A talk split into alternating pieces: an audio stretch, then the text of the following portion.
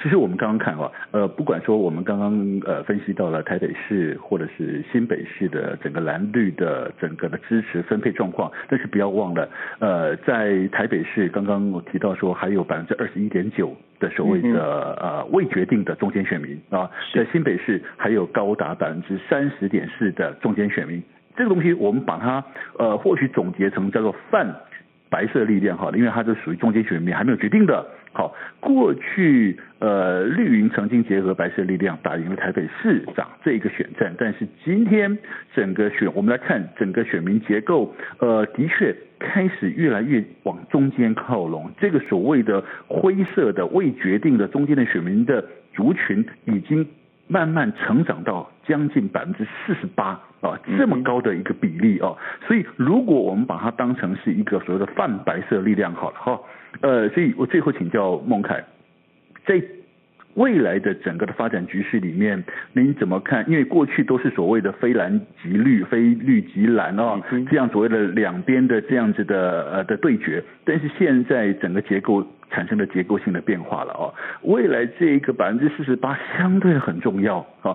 曾经民进党跟柯批合作过，未来尤其到。越接近选战的时候，您觉得呃未来的国民党年底的国民党有可能也会考虑跟白色力量合作吗？我所指的白色力量，并不是专指柯批啦，而是泛白色力量形成蓝白合作逆袭民进党的这样子的一个攻防效应吗？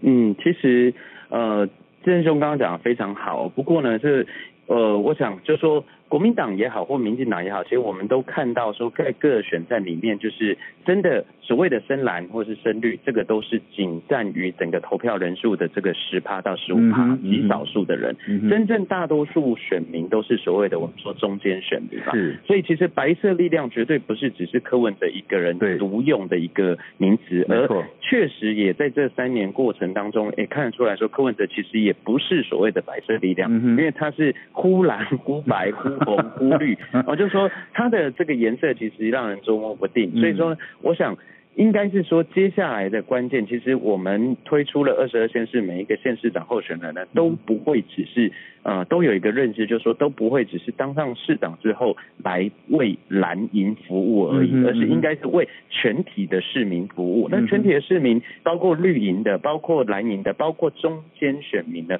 而中间选民，其实我觉得现在民众对于政党的意识形态已经越来越模糊了，他们会比较选人不选党了。哈，所以说呢，其实国民党一直在每一个选举的时候呢，都会。想要诉诸全民的一些，不管是包括政策，包括我们的宣传方式，包括我们的理念，包括我们的诉求，其实我们都不会仅仅针对我们自己的支持者，而更重要的就是说，我们希望是全体的民众都能够一起来支持啦。所以说，我想，嗯。